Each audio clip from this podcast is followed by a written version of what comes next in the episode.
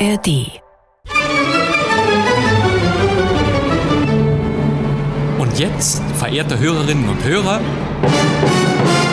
Kein Mucks. Der Krimi-Podcast. Aufmachen, Polizei. Keinen Schritt weiter, sonst schieße ich. Bleiben Sie stehen! Was ist denn passiert? Ich habe es nicht getan. Beantworten Sie meine Frage. Das ist Anstiftung zum Mord. Stimmt das? Nein, das ist nicht wahr. Sie sind ein Lügner. Woher wissen Sie das? Ich hatte keine Ahnung. Wie ist eigentlich Ihr richtiger Name? Gisela. Woher wissen Sie, dass das ein Mann ist? Meine Frau? Ich? Weg mit dem Revolver! Was denn, willst du ja mucksen?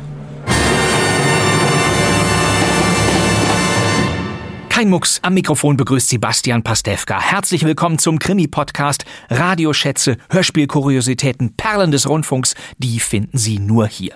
Kein Mucks wiederholt Unterhaltungskrimis mit bekannten Schauspielerinnen und Schauspielern. Und diese Krimis richteten sich an ein Publikum, das für spannende Geschichten schon mal abends zu Hause blieb. Und das galt für die nun folgende Hörspielserie ganz besonders, denn hier musste man ganz genau hinhören. Wir schalten um zum Hessischen Rundfunk nach Frankfurt.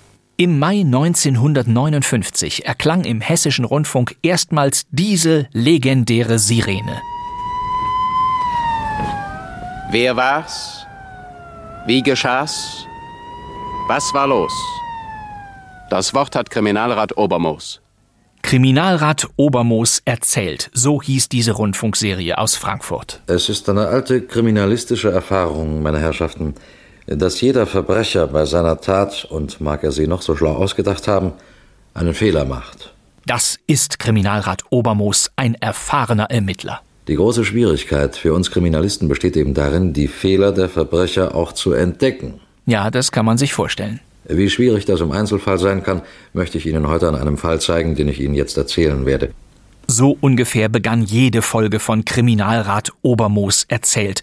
132 hat es gegeben, fast ein Rekord, ein Dauerbrenner im HR zwischen 1959 und 1970. Obermoos war kein echter Kriminalrat. In seiner Rolle hörte man den Schauspieler Heinz Schimmelpfennig. Manchmal kommt die Wahrheit nie heraus. Aber nicht hier. Kriminalrat Obermoos löste jeden Fall. Ich bin gespannt, ob Sie auch dahinter kommen werden, wer es war. Denn ich werde Ihnen jetzt den Fall erzählen. Aber die Lösung erst nach einer kleinen Pause. Sie sollen nämlich einmal selbst Detektiv spielen und versuchen, die Lösung zu finden. Sie haben es schon geahnt. Kriminalrat Obermoos erzählt war eine Rate-Krimiserie. Der Fall wird als Hörspiel präsentiert, dann gibt es eine kleine musikalische Denkpause und schließlich die Auflösung. Und die ist eher eine Schlusspointe, denn in den erstaunlichen Geschichten des Kriminalrat Obermoos geht es nicht um Psychologie oder emotionale Motive, sondern um simple Beobachtungsgabe. Aber bitte raten Sie nicht und haben Sie auch nicht nur einen Verdacht. Wir Kriminalisten brauchen Beweise. Wir möchten Ihnen gleich zwei Episoden vorstellen. Jede ist kurz und knapp und natürlich können Sie genauso mitraten wie die Hörerinnen und Hörer damals. Alle Informationen, die Obermoos und sein Assistent Meyer erhalten, bekommen Sie auch. Sie lernen alle Umstände und Verdachtspersonen kennen. Wissen Sie auch, wen ich meine? Versetzen Sie sich bitte also rund 60 Jahre zurück in die Zeit ohne Handys, ohne DNA-Spuren, Hightech-Labore und Überwachungskameras. Der erste Fall kommt jetzt und der führt unsere Kriminalpolizisten in ein Hotel. Kriminalrat Obermoos erzählt von Walter Gerdeis. Die Regie hat Heinz Otto Müller.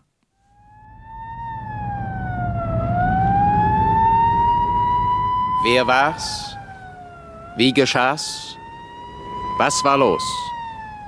Das Wort hat Kriminalrat Obermoos. Meine lieben Hörer, Sie kennen gewiss die Behauptung, die man bis zum Überdruss wiederholt hat, dass nämlich Schiller nur arbeiten konnte, wenn er an faulen Äpfeln roch, die in seiner Schublade lagen. Es ist sehr zweifelhaft, ob das überhaupt stimmt. Aber richtig daran ist, dass viele Autoren ihre innere Bereitschaft zu arbeiten, ihre Disposition, möchte ich sagen, durch die merkwürdigsten Dinge zu steigern pflegen, und zwar nicht nur durch den Träume spendenden Alkohol oder durch Tabak und Kaffee, Hemingway arbeitet am liebsten mit entblößtem Oberkörper, Ibsen verhängte immer das Schlüsselloch und Mark Twain schrieb gern im Bett. Er bedauerte nur, dass es keinen so langen Pinsel gab, um in dieser Lage seine Geschichten an die Zimmerdecke malen zu können. Aber ich will Ihnen, meine Hörer, Keinen Vortrag über die Tricks und Kniffe halten, mit denen die Dichter ihren Pegasus in Trab zu bringen versuchen. Ich schicke diese kurze Einleitung nur deshalb voraus, weil ich Ihnen heute einen Fall erzählen möchte, in dem ein Schriftsteller vorkommt, der auch so eine Eigentümlichkeit besaß. Er arbeitete nämlich am besten, so glaubte er wenigstens, wenn er bäuchlings auf dem Teppich lag und die beschriebenen Papiere in weitem Umkreis um sich verstreute. Diese Besonderheit kostete ihn um ein Haar das Leben, und mir bescherte sie die Begegnung mit einem der seltsamsten Mörder, mit dem ich in meiner langen Praxis jemals zu tun hatte. Die Geschichte trug sich im Hotel Continental zu. Ich war dort mit einem Kollegen aus Paris verabredet und ich hatte meinen Beamten Meyer für diese Unterhaltung mitgenommen. Wir warteten in der Halle, aber der französische Kollege hatte sich offenbar verspätet. Ich ging zu dem Empfangsraum, um mit dem Portier zu sprechen. Er unterhielt sich gerade mit einer ungewöhnlich hübschen jungen Dame und Unwillkürlich lauschte ich ihrer Unterhaltung. Fräulein, Herr Lorimet hat mir ausdrücklich den Auftrag gegeben, ihn auf keinen Fall zu stören. Er arbeitet. Aber ich verstehe es nicht. Ich bin doch mit ihm verabredet. Verbinden Sie mich doch mal mit ihm. Aber Sie wissen, Herr Lorimet ist sehr empfindlich. Er hasst es, gestört zu werden. Trotzdem. Rufen Sie ihn bitte an. Bitte? Ich verbinde Sie. Bitte? Okay. Bitte, mein Herr, Sie wünschen? Obermoos ist mein Name. Ist schon nach mir gefragt worden. Es meldet sich niemand. Vielleicht ist er gar nicht da. Doch eben. Hallo? Axel? Ich bin's. Was ist denn? Ich verstehe nicht. Hören Sie doch mal. Ja. Hallo? Der Portier legte den Hörer an sein Ohr, verharrte einige Augenblicke, dann legte er ihn auf den Tisch und winkte einem seiner Kollegen. Ich hob den Hörer auf und lauschte. Was ist denn los? Still ist was mal. passiert? Sie müssen sofort nachschauen. Ich bin von der Kriminalpolizei. Hier bitte mein Ausweis. Aber bitte Ruhe, meine Herrschaften. Es wäre mir sehr fatal, wenn wir Meyers, Aufsehen kommen Sie mit. Jawohl, Herr Kriminalrat. Wir hasteten die Treppe hinauf. Unterwegs erfuhr ich, dass das Fräulein die Braut des Schriftstellers war, der da am Telefon um Hilfe gerufen hatte. Auf dem Treppenabsatz zum zweiten Stock kam uns ein kleiner, kahlköpfiger Mann entgegen. Gut, dass ich Sie sehe, Herr Portier. Bei Herrn Lorimet scheint etwas nicht zu stimmen. Er macht nicht auf. Ich habe laut geklopft. Man hört ihn nur schwer atmen. Ja, wir wollen ihm nachsehen. Wer sind Sie bitte? Äh, warum? Kriminalpolizei. Ah, ich bin der Agent von Herrn Lorimet. Ich wollte ihm gerade eben eine gute Nachricht bringen. Vertrag mit New York. Vielleicht ist doch nur betrunken. Wieso? Ach, wissen Sie, ohne Sekt will er nicht mehr arbeiten. Wir fanden die Zimmertür Lorimets verschlossen. Der Schlüssel steckte innen.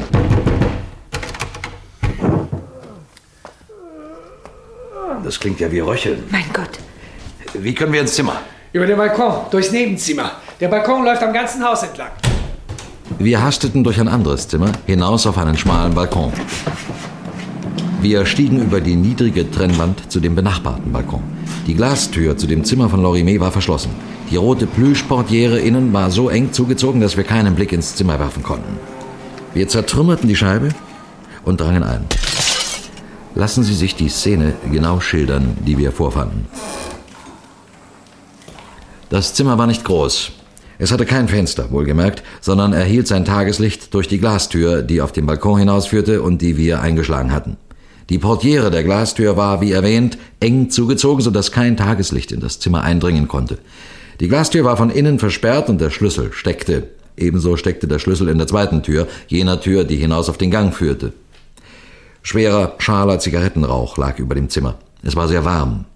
Der Raum war auf den ersten Blick gespenstisch erhellt mit Riesenschatten an Decke und Wänden. Diese gespenstische Wirkung rührte daher, dass die brennende Nachttischlampe auf dem Teppich stand und einen scharfen Lichtkegel auf den Boden warf. Neben der Lampe lag fast kniend, nach vorn gekrümmt, Herr Lorimet. Seine rechte Hand umklammerte den Telefonhörer. Der Apparat selbst stand auf dem Nachttischchen gerade noch auf seinem Rande balancierend. Rings um den bewusstlosen Mann lagen auf dem Teppich rundum viele Papiere verstreut, mit großen Schriftzügen beschrieben. Mitten unter ihnen lag eine geöffnete Füllfeder. Unweit davon stand ein Aschenbecher, der mit etlichen angerauchten Zigaretten gefüllt war. Der Agent fasste mich am Arm und wies mit dem Kopf auf zwei Sektkübel, die neben der Couch standen. Aus beiden ragte der Hals einer geöffneten Flasche Champagner. Am Fuße der Couch lag ein leeres Champagnerglas. Na? Doch betrunken, was? Nein, der Mann ist schwer krank, er muss sofort ins Krankenhaus. Ach, Herr Portier, rufen Sie bitte an. Benutzen Sie diesen Apparat hier. Jawohl. Und bitte lassen Sie alles liegen, wie es liegt. Eine Viertelstunde später war der tief bewusstlose Lorime auf dem Weg ins Krankenhaus. Ich hatte mit meinen Vernehmungen begonnen. Ja, also. Ich habe es inzwischen festgestellt. Herr Lorime bestellte sich für 10 Uhr zwei Flaschen Sekt. Heute Vormittag also. Ja, er sagte mir vor einigen Tagen, er brauche das, um in Stimmung zu kommen. So. Ja, bitte erzählen Sie weiter. Kurz darauf rief er mich an und gab mir den Auftrag, niemanden vorzulassen. Er wolle ungestört arbeiten. Ich kenne die Empfindlichkeit des Herrn Lorime. Er kann richtig toben, wenn er gestört wird. Er ist öfters unser Gast. Es ist immer dasselbe, mit ihm er arbeitet, wie es ihm überkommt. Das heißt, Sekt hat er früher nur in Gesellschaft getrunken. Aha, gut. Ja, und dann? Eigentlich nichts mehr. Kurz vor halb zwölf kam dann Fräulein Martin. Aber da waren Sie ja selbst dabei, Herr Kriminalrat. Sagen Sie mal, Fräulein Martin. Ja. Wir haben Herrn Lorime in einer, in einer etwas merkwürdigen Situation angetroffen. Offenbar hat er auf dem Teppich liegend geschrieben. Ja, er hat so seine besten Inspirationen. Ohne Tageslicht? Ja, er kann nur bei elektrischem Licht arbeiten und das Zimmer muss verschlossen und die Fenster müssen verhängt sein. Dann hat er irgendwie das Gefühl, ganz allein auf der Welt zu sein, hat er mir einmal erklärt. Mhm. Dieses Gefühl braucht er unbedingt, um sich in die Gedankenwelt seiner Romangestalten zu vertiefen. Aha. Ja, und äh, dabei raucht er sehr stark? Ja, ja, da raucht er sehr viel. Das heißt, er macht immer nur ein paar Züge. Sie waren mit ihm verabredet? Ja, Axel hat es offenbar vergessen. Es passiert ihm öfters, wenn ihn die Einfälle zu einem neuen Roman bedrängen. Sie sind also der literarische Agent von Herrn Lorime? Ja, zu dienen. Ich darf mit aller Bescheidenheit erwähnen, er hat mir viel zu verdanken. Und heute wollten Sie ihm eine erfreuliche Nachricht bringen? Ja, ein großer New Yorker Verlag will mit ihm einen Vertrag über alle seine Romane machen. Und Sie haben ihm diese schöne Nachricht telefonisch mitgeteilt? Nein, nein, ich wollte es ihm persönlich überbringen. Ich fuhr ins Hotel und ging hinauf zu seinem Zimmer. Ich klopfte mehrmals an, aber keine Antwort. Sie hörten gar nichts? Oh, doch, doch, es kam mir vor, als hörte ich schweres Atmen hinter der Tür. Äh, hörten Sie vielleicht auch ein Telefon klingeln? Telefon, Telefon. Ja, es kam mir so vor, als ob. Und Sie sind dann sofort die Treppe wieder hinuntergegangen? Äh, ja, ja.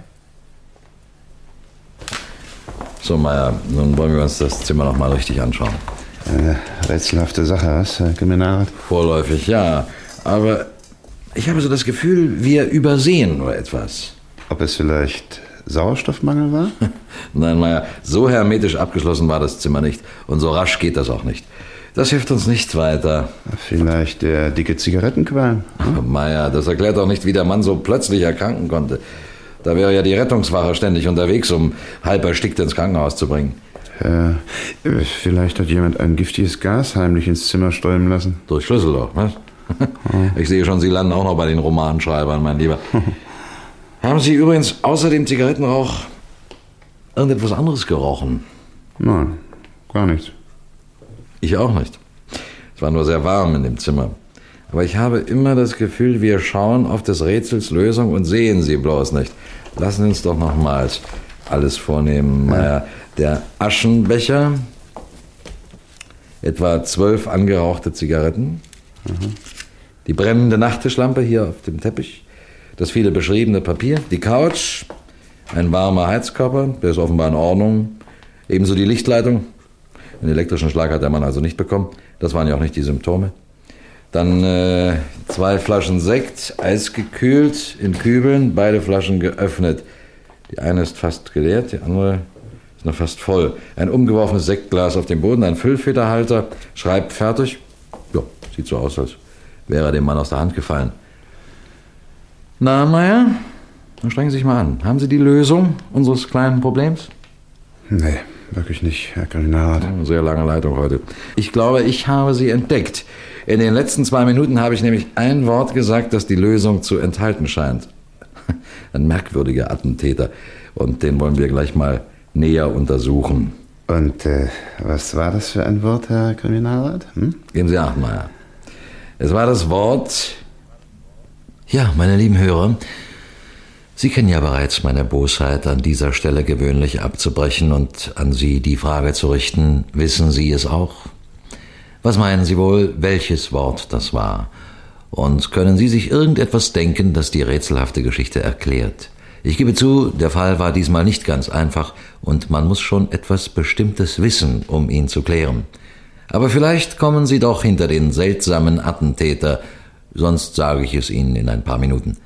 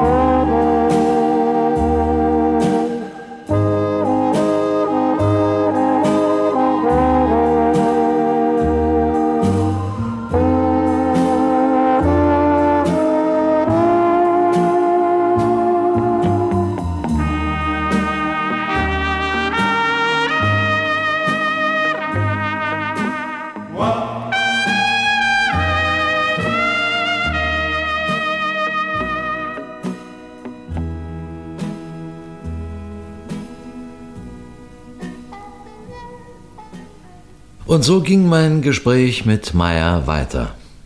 Und was war das für ein Wort, Herr Kriminalrat? Geben Sie acht, Meyer. Es war das Wort eisgekühlt. Eisgekühlt? Mhm. Ach was. Zwei Flaschen Sekt, eisgekühlt in Kübeln. Donnerwetter. Ja, jetzt geben Sie mal das Telefon. Ja, bitteschön. Welche Nummer hat denn das Hotelrestaurant? Können Sie mal Also drüber? mal da? 273, bitte. Danke.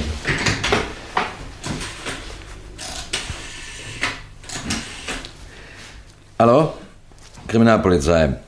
Sagen Sie bitte, Sie hatten doch Herrn Lorimet um 10 Uhr zwei Flaschen Sekt in je einem Kübel geschickt. Ja. Was für Eis haben Sie in den Kübel getan? Trockeneis. Also kein natürliches Eis, sondern künstliches. Aha, danke schön, das wollte ich wissen. Vielen Dank. So, und äh, nun müsste ich mal ja, das Krankenhaus anrufen. Steht die Krankenhaus Nummer? ist, äh, das weiß ich, 84, 53. Okay. Bitte.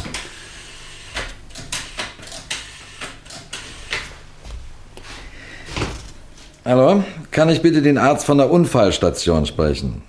Danke. Hier Kriminalrat Obermoos, guten Tag, Herr Doktor. Bei Ihnen wurde vorhin Herr Lorimet, Axel Lorimet, eingeliefert. Wie geht's ihm? So, das ist ja sehr erfreulich. Keine Lebensgefahr. Bitte, Herr Doktor, können Sie mir sagen, woran er so plötzlich erkrankte? Ja? Also allem Anschein nach einer Kohlendioxidvergiftung. Danke Ihnen sehr. Vielen Dank. Auf Wiederhören, Herr Doktor. Ja, Meier, das ist es. Wieso? Äh, was ist es? Na, du stellst dich doch nicht so an. Was hier? Das Eis in den Sektkübeln. Trockeneis. Künstliches Eis. Es wird aus Kohlensäure hergestellt. An sich ein, ein sehr harmloses Gas, diese Kohlensäure. Sie ist das, was so schön in der Nase kitzelt, wenn man Mineralwasser trinkt. Ja, ja, das kenne ich. Aber unter bestimmten Bedingungen kann die Kohlensäure auch nicht harmlos sein. Sie kennen vielleicht die Geschichte von der Hundsgrotte in Neapel, wo kleine Tiere auf einmal bewusstlos umsinken. Ja. Kohlensäure. Und dann gibt es die berühmten Todestäler auf Java und in Nordamerika. Der vulkanische Boden atmet dort ständig Kohlensäure aus. Aber auch Gärkeller von Brauereien können sich unter Umständen gefährlich mit Kohlensäure füllen, denn beim Gären der Maische entsteht viel Kohlensäure. Ja, aber hier ist doch kein Todestal oder ein Gärkeller. Ja, sehr gut beobachtet, natürlich nicht Ja. mehr. Aber es kamen einige fatale Umstände zusammen. Ein eng verschlossener Raum, es ist sehr warm hier und vor allem fehlt die Zufuhr von frischem Sauerstoff. Das hat wahrscheinlich eine wichtige Rolle gespielt. Entscheidend aber war noch etwas anderes. Ja? Kohlensäure ist schwerer als Luft. Sie sinkt zu Boden und dort sammelt sie sich an. Auf dem Boden aber liegt Herr Axel Lorimet und schreibt. Er merkt zu spät, was mit ihm geschieht. Das scharfe Klingeln des Telefons reißt ihn noch einmal aus seiner Lethargie. Er greift mühsam nach dem Hörer und das war sein Glück. Na, eine Lehre wird er daraus ziehen. Dass es auch ohne Sekt geht, was? Nein, das glaube ich nicht. Aber dass es ungefährlicher ist, wenn man im Sitzen oder im Stehen dichtet.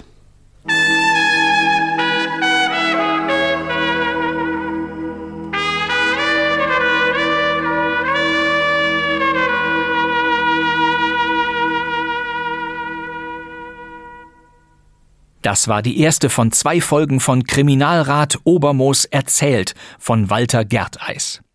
Die Personen und ihre Darsteller waren Kriminalrat Obermoos Heinz Schimmelpfennig, Kriminalbeamter Meyer Hans Timmerding, der Portier Herbert Weißbach, die junge Frau Sophie Engelke, der Agent Heinz Stöver, Axel Lorimet, Robert Seibert. Die Regie hatte Heinz Otto Müller und diese 48. Folge der Reihe lief erstmals am 7. März 1961 im Hessischen Rundfunk. Das war schon eine mysteriöse Geschichte. Allerdings, aber warten Sie ab, es geht noch schöner. Wie versprochen gleich der zweite Obermoos-Fall, auch der wieder zum Mitraten. Ja, meine lieben Hörer, nun sind Sie wieder an der Reihe. Heinz Schimmelpfennig spielte den Kriminalrat Obermoos und Schimmelpfennig war ein Hörspiel-Rekordhalter. An rund 900 Produktionen wirkte er mit, 1947 erstmals im Baden-Badener Südwestfunk. Ich bin Rechtsanwalt. Ich gehöre dem Anwaltsbüro Hayes, Black Hayes in San Francisco an. Ein Telegramm kann die Wahrheit meiner Worte bestätigen. Hier ein Ausschnitt mit Heinz Schimmelpfennig aus dem ersten Kriminalhörspiel, das der SWF jemals produzierte. Ich bitte den Hohen Gerichtshof um die Erlaubnis, in diesem Prozess die Verteidigung meiner Schwester übernehmen zu dürfen. Das ist tatsächlich Heinz Schimmelpfennig, den Sie eben als gemütlichen Kriminalrat Obermoos hörten, in einem ungewöhnlichen Gerichtsdrama. Hier ist der Südwestfunk. Wir schalten um nach Chicago. 1948 geht der Mordprozess Mary Dugan auf Sendung als spannende Gerichtsreportage, die natürlich nicht aus Chicago kam, sondern nur dort spielen sollte. Herr Staatsanwalt, die Zeugin steht zu Ihrer Verfügung. Heinz Schimmelpfennig war Schauspieler am Theater, im Kino und Fernsehen. Er inszenierte Theaterstücke und auch einige Hörspiele. Für den Kinderfunk schrieb er Stücke, aber als Rundfunkdarsteller war er die meiste Zeit beschäftigt. Mr. Temple, ich bin etwas verärgert. Die Polizei. Ach ja, meine Frau sagte mir schon, Inspektor Wusper hat sie noch mal zur Vernehmung geladen. Aber ich hätte doch nie gedacht, dass die Polizei ausgerechnet mich verdächtigen würde. Das hier ist Heinz Schimmelpfennig zusammen mit René Deltgen in der Paul Temple Radioserie. Sagen Sie, Temple, könnten Sie nicht mal mit Wosper reden? Ich? Ja, fragen Sie ihn doch mal geradezu, was er sich eigentlich denkt. Aus dem Mann ist ja nichts rauszubekommen. Er sagt mir nichts, er stellt nur immer neue Fragen. Und so dumme, wissen Sie, wissen Sie, was er mich heute gefragt hat? Nein. Erst wollte er wissen, wo ich Sylvia kennengelernt habe. Ich sage, in Zermatt. Und dann fragt er mich, in welchem Hotel. Ich sage ihm im Hotel. Ach, übrigens, da fällt mir ein, das haben Sie mich doch auch schon mal gefragt. Ja, das habe ich. 1958 Paul Temple und der Fall Lawrence, ein Radiokrimi in acht Teilen aus dem WDR. Schimmelpfennig spielte hier seine Glanzrolle, den gerissenen Verdächtigen. Ob ich mich an die Zimmernummer erinnern könnte. An die Zimmernummer, stellen Sie sich vor. Es ist über ein Jahr her, dass ich dort war. Hatte Sie sonst noch was gefragt? Ja, Himmel, Herrgott, reicht Ihnen denn das immer noch nicht? Entschuldigen Sie, wenn ich etwas heftig geworden bin, aber das ist doch wirklich, also ich meine, da wird man ja verrückt, wenn man immer wieder dieselben Fragen beantworten soll. Ja, ja, ich verstehe. Ja, ja, natürlich. In sieben Paul Temple Krimiserien spielte Heinz Schimmelpfennig mit René Deltgen und vielen anderen Radiostars der Zeit.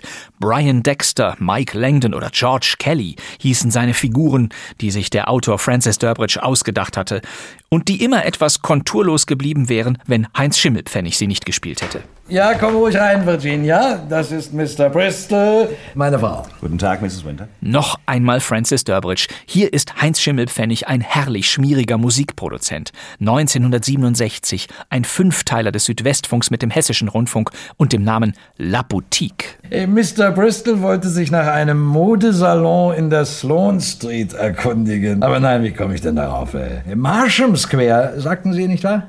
Ein später Durbridge, ganz ohne Paul Temple. Heinz Schimmelpfennig spielt ein lupenreines Arschloch. Man hat den Cowboyhut und den nassen Zigarrenstummel vor Augen, wenn man diese Rolle hört. Ich glaube allerdings nicht, dass Virginia ihren Bruder auch kennengelernt hat, Mr. Bristol.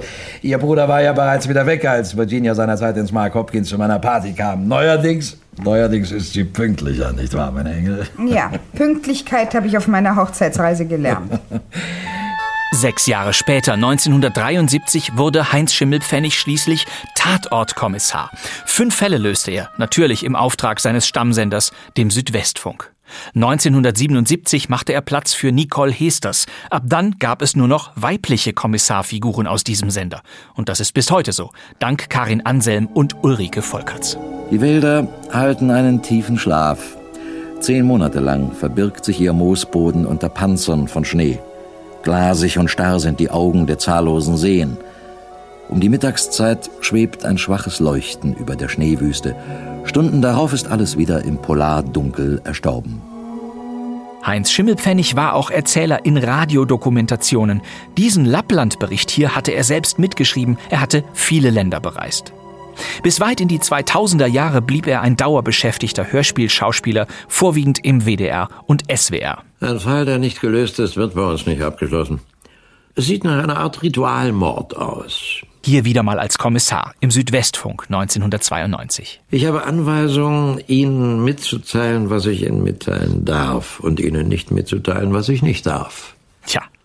Doch nun hören wir Heinz Schimmelpfennig erneut in seiner langlebigsten Radioermittlerrolle. Meine Damen und Herren, hören Sie nun unser zweites Hörspiel.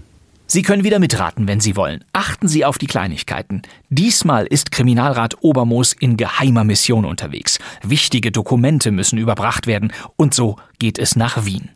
Freuen Sie sich auf den Klang historischer Autos, Züge und Paternoster und einer alten Telefonzelle. Wie in allen Obermoos-Geschichten werden Nummern niemals gewählt. Nein, nein, nein. Sie werden gedreht. Los geht's. Ein Krimi von Walter Gerteis. Die Regie hat wieder Heinz Otto Müller. Wer war's? Wie geschah's? Was war los? Das Wort hat Kriminalrat Obermoos.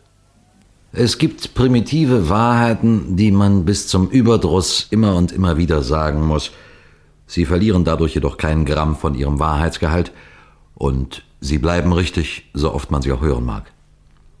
Auch ich muss heute an den Beginn unseres Falles, meine lieben Hörer, eine kriminalistische Wahrheit stellen, von der ich zu Ihnen schon oft gesprochen habe.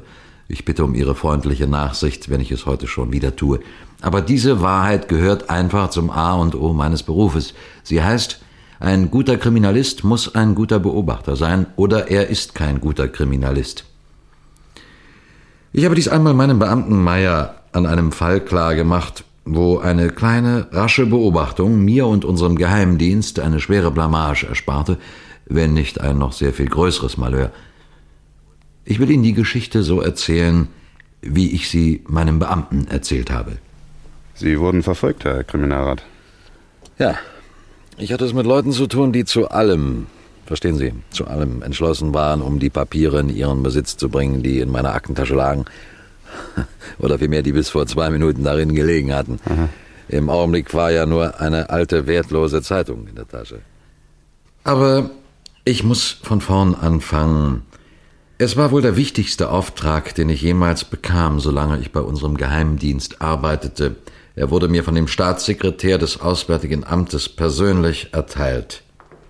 Sie müssen höllisch aufpassen, verehrtester, dass die Gegenseite diese Protokolle nicht in die Hand bekommt. Die Folgen wären unabsehbar.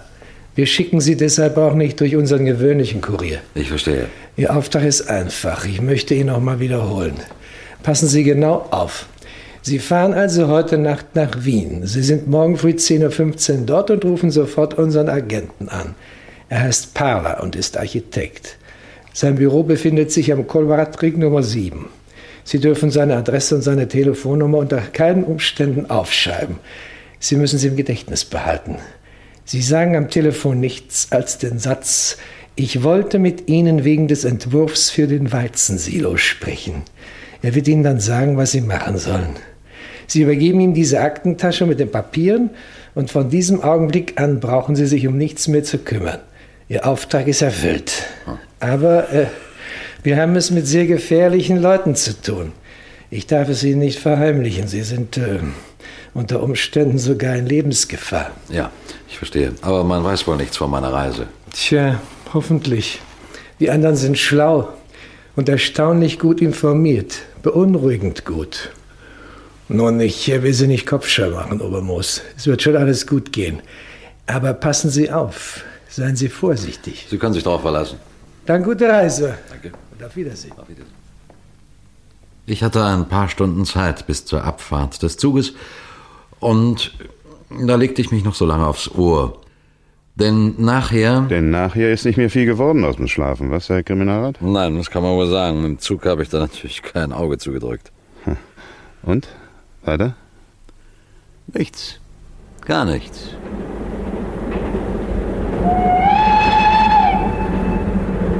Die Fahrt verlief glatt und friedlich. Es fiel mir nichts Verdächtiges auf. Der Zug kam auf die Minute pünktlich 10.15 Uhr am Westbahnhof an. Als ich durch die Sperre ging, stand dort eine Menge Leute. Einer aus dieser Menge sah mich an, für den Bruchteil einer Sekunde nur. Aber es war geradezu, als, als könnte man den Gedanken, der in diesem Augenblick durch das Gehirn dieses Mannes zuckte, auf seiner Stirn ablesen. Was ich las, war, das ist er. Er meinte mich. Verstehen Sie, ich wurde erwartet. Man hatte mich erkannt. Ich ging über die Stufen hinunter in die Halle. Ein untersetzter Mann trat auf mich zu. Er tippte an seinen Hutrand und sagte: Wie kommen hier nach Floridsdorf? Mit welcher Tramway? Dort drüben ist ein Polizist. Fragen Sie den bitte. Dankeschön. Ich ging zu einer Telefonbox. Ich hob den Hörer ab, warf mein Geldstück ein, drehte die Nummer, die ich mir so gut eingeprägt hatte, und bekam sofort Verbindung. Verstehen Sie? Sofort. Hier, Architekt Mahler. Ich wollte mit Ihnen wegen des Entwurfs für den Weizensilo sprechen. Ah ja, das passt sehr gut. Kommen Sie doch gleich zu mir in mein Büro. Golowat Ring 7. Nehmen Sie ein Taxi. Gut, danke. Ich verließ die Telefonzelle. Ich sah weder den Mann von der Sperre noch den untersetzten Mann, der nach Floridsdorf wollte. Aber war wirklich alles in Ordnung? Ich hatte so ein, so ein unsicheres Gefühl. Ich ging zu den Taxis, ich winkte dem vorletzten Wagen in der langen Reihe, stieg ein. Erst dann sagte ich dem Fahrer, wohin ich wollte. Das Taxi fuhr los. Ich schloss die Aktentasche auf, nahm das dünne, schmale Kuvert heraus, faltete es zusammen und steckte es in meine rechte Brusttasche. Dann zog ich aus der linken Rocktasche die Zeitung, die ich mir gestern Abend gekauft hatte, und versenkte sie in die Aktentasche. Ich verschloss die Tasche wieder und legte sie neben mich auf den Sitz. Mehr konnte ich im Augenblick nicht tun. Nun, ich würde ja sehen, wie es weiterging.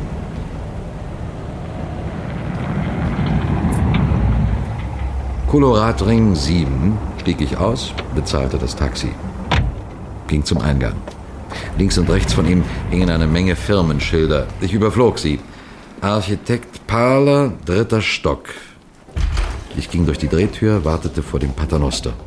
Ein leeres Abteil kam aus der Tiefe. Ich stieg ein. Im letzten Augenblick sprang ein Mann zu mir herein. Er trug eine Sonnenbrille. Er lehnte sich an die Wand und starrte zu Boden. Entschuldigen Sie, hier ist aber nicht Floridsdorf. Bitte? Wir kennen uns doch nicht. Westbahnhof. Sie wollten nach Floridsdorf. Ich? Äh, Nicht verstehen. So. Dann entschuldigen Sie. Im dritten Stock stieg ich aus. Der untersetzte Mann fuhr weiter. Ein kleines weißes Schild hing an der Korridorwand. Architekt Parler, Zimmer 312. Der Gang war still. Irgendwo klapperte eine Schreibmaschine, irgendwo lachte eine Frau. Ich ging den Gang entlang. Hier 312. Wieder ein kleines Schild, Architekt Parler. Ich klopfte. Meine Mission war erfüllt. Und alle Befürchtungen, die ich in der letzten halben Stunde gehabt hatte, waren also umsonst gewesen. So dachte ich. Aber eine Stimme sagte. Herein! Ich trat ein. Ein kleiner, heller Raum. Hinter einem Stahlrohrtisch erhob sich ein hagerer Mann mit fast weißem Haar. Er legte seine Pfeife auf den Rand eines großen Aschenbechers und sah mich an. Gestatten? Parler. Freue mich, Sie kennenzulernen. Obermoos. Das Vergnügen ist auf meiner Seite. Nehmen Sie bitte Platz, verehrtester. Danke. Nehmen Sie Platz. Na, hat ja alles gut geklappt. Ja, ich muss gestehen, ich, ich bin auch sehr froh darüber. Ich sank in einen der beiden Clubsessel, die in dem kleinen Zimmer standen. Ich musterte mein lächelndes Gegenüber, seinen tadellosen Anzug, seine weißen Haare. Er hatte wieder zur Pfeife gegriffen und lächelte mich an.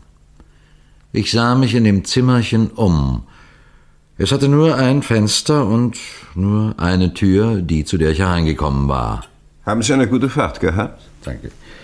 Ist Ihnen irgendetwas aufgefallen? Nein, nichts. Und bei Ihrer Ankunft in Wien? Alles in Ordnung, ich kann Sie beruhigen. Sagen Sie, fehlt Ihnen etwas? Nein, warum? Weil Sie so zerstreut sind. Das ist nur die Müdigkeit. Ich habe heute Nacht kein Auge zugemacht. So. Äh, Haben Sie schon ein Hotelzimmer?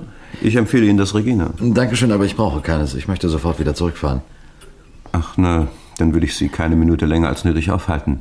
Kommen wir zur Sache. Sie haben doch die Papiere bei sich. Natürlich. Hier sind sie. Nun hätte ich eigentlich in meine rechte Brusttasche greifen müssen, um das dünne Kuvert zu überreichen. Aber ich tat etwas anderes. Ich überreichte ihm die Aktentasche, in der die alte Zeitung steckte. Ich habe den Auftrag, Ihnen das Material ungeöffnet zu geben und Sie zu bitten, es ungeöffnet weiterzuleiten. Ja, ja, geben Sie nur her. Der andere nahm die Tasche an sich und stellte sie vor sich auf den Tisch. Ich erhob mich, er erhob sich, wir schüttelten uns die Hände. Gute Heimreise. Danke. Ich ging. Die Tür schloss sich hinter mir, der Gang war einsam wie zuvor. Ich stieg in den Paternoster und fuhr hinunter. Ich marschierte ein Stück die Straße entlang, kreuzte dann mit einem Menschenstrom hinüber auf die andere Seite und verschwand in einem kleinen Kaffeehaus. Ich setzte mich an eines der Fenster in einer Ecke versteckt. Ich konnte den Eingang des Geschäftshauses Koloradring 7 genau übersehen. Ich brauchte nur verhältnismäßig kurze Zeit zu warten. Dann tauchte dort drüben in der Tür der untersetzte Mann mit der Mütze und der Sonnenbrille auf. Er machte sich für ein paar Augenblicke an den Firmenschildern zu schaffen, Dann stieg er in ein Auto, fuhr vielleicht 50 Meter weit und hielt wieder.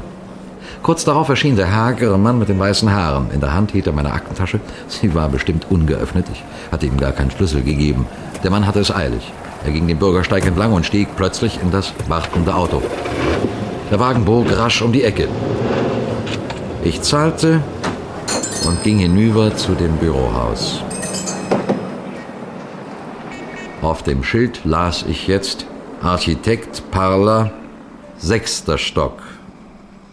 Und vorhin war es der dritte. Eben.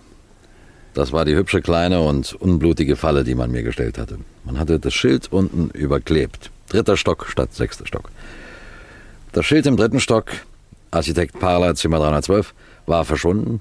Ebenso das Schild an der Tür. Das Zimmer war verschlossen. Hm, gar nicht dumm, was? Ja. Ich wäre guten Glaubens wieder abgefahren und Architekt Parler würde heute noch auf die Papiere warten. Na, wenige Minuten später waren sie in den richtigen Händen oben im sechsten Stock. Ein gewagtes Spiel von den beiden. Andererseits stand die Falle höchstens eine Viertelstunde lang offen. Man wusste ja, wann ich voraussichtlich am Koloradring sein werde. Das Bürozimmer hatte man erst zwei Tage vorher gemietet, wie ich nachträglich feststellen konnte. Der neue Mieter war und blieb verschwunden. Schade, dass ich nicht dabei war, wie er die Aktentasche aufmachte. Sagen Sie, Herr Kriminalrat, ja? woran haben Sie eigentlich gemerkt, dass es nicht der richtige Architekt Barler war? Mich hat etwas an dem Zimmer gestört. Und zwar sehr gestört. Passen Sie auf, ich will Ihnen das Zimmer genau beschreiben. Ja. Ganz genau. Stellen Sie es sich in Gedanken möglichst genau vor. Da müssten Sie eigentlich sofort dahinter kommen, was es war, was mich an diesem Zimmer gestört hat. Bin ich ja gespannt. Also, ein kleiner Raum, eine Tür, die Tür, durch die ich herankam und wieder ging. Ein Fenster im dritten Stock. Hm. In der Ecke gegenüber der Tür ein Stahlrohrtisch mit Glasplatte, ohne Schubläden und ohne Fächer. Hinter dem Tisch ein Clubsessel. In dem Clubsessel der Mann mit den weißen Haaren. Auf dem Tisch standen, beachten Sie das bitte besonders, der schon erwähnte große Aschenbecher, ferner ein mehrbändiges Nachschlagewerk, eine emsig tickende Standuhr, ein Haufen Bleistifte. Gegenüber dem Tisch stand der zweite Clubsessel, in dem ich saß. Neben dem Clubsessel stand ein kleiner Tisch mit einer Bronzefigur, einer Diana und eine Vase mit roten Nelken. Wenn ich mich recht erinnere, waren es fünf. Auf der anderen Seite stand ein großes offenes Regal. In den Fächern lagen etliche Rollen Papier, Zeichenmaterial, einige Reißbretter. Ja, das war alles. Das heißt, auf dem Fensterbrett stand noch eine einsame grüne Blattpflanze. Wir wollen sie nicht vergessen. Ich glaube, ich hab's. Ja, meine lieben Hörer, nun sind Sie wieder an der Reihe. Was war auffällig genug? Was meinen Sie? Es ist nicht schwer, dahinter zu kommen, wenn Sie sich die ganze Geschichte noch einmal vorstellen und vorhin bei der Aufzählung aufgepasst haben. Nach ein paar Minuten Musik komme ich wieder und bestätige Ihnen, dass Sie richtig beobachtet haben und gute Detektive sind.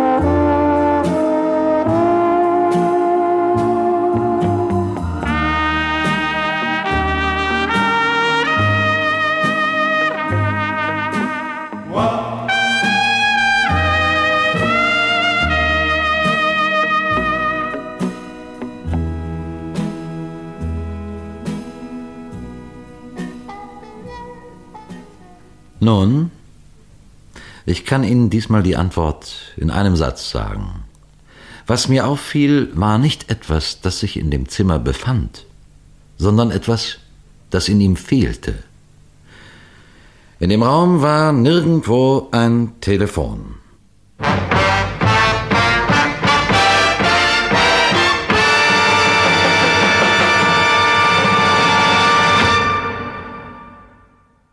Das war die zweite Folge von Kriminalrat Obermoos erzählt von Walter Gerteis.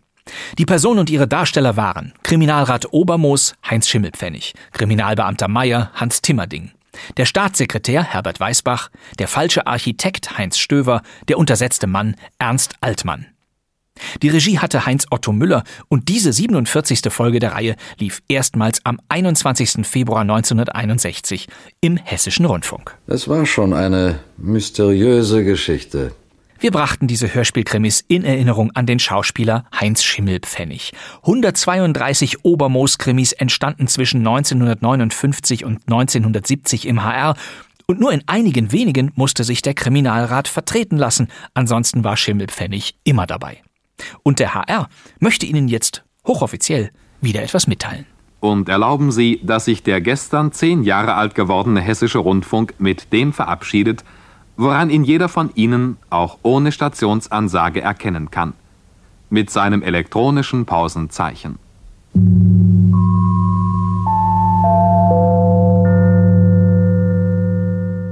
Wir sind am Ende. Weitere Obermoos-Krimis finden Sie übrigens online hier nebenan in der ARD-Audiothek. Und nun hören wir nochmal Onkel Otto, den lustigen Fernsehhund. Ja, das ist ein Wortspiel.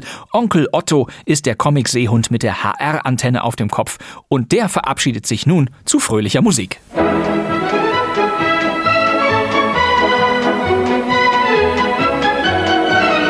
Auf Wiedersehen. Auf Wiedersehen.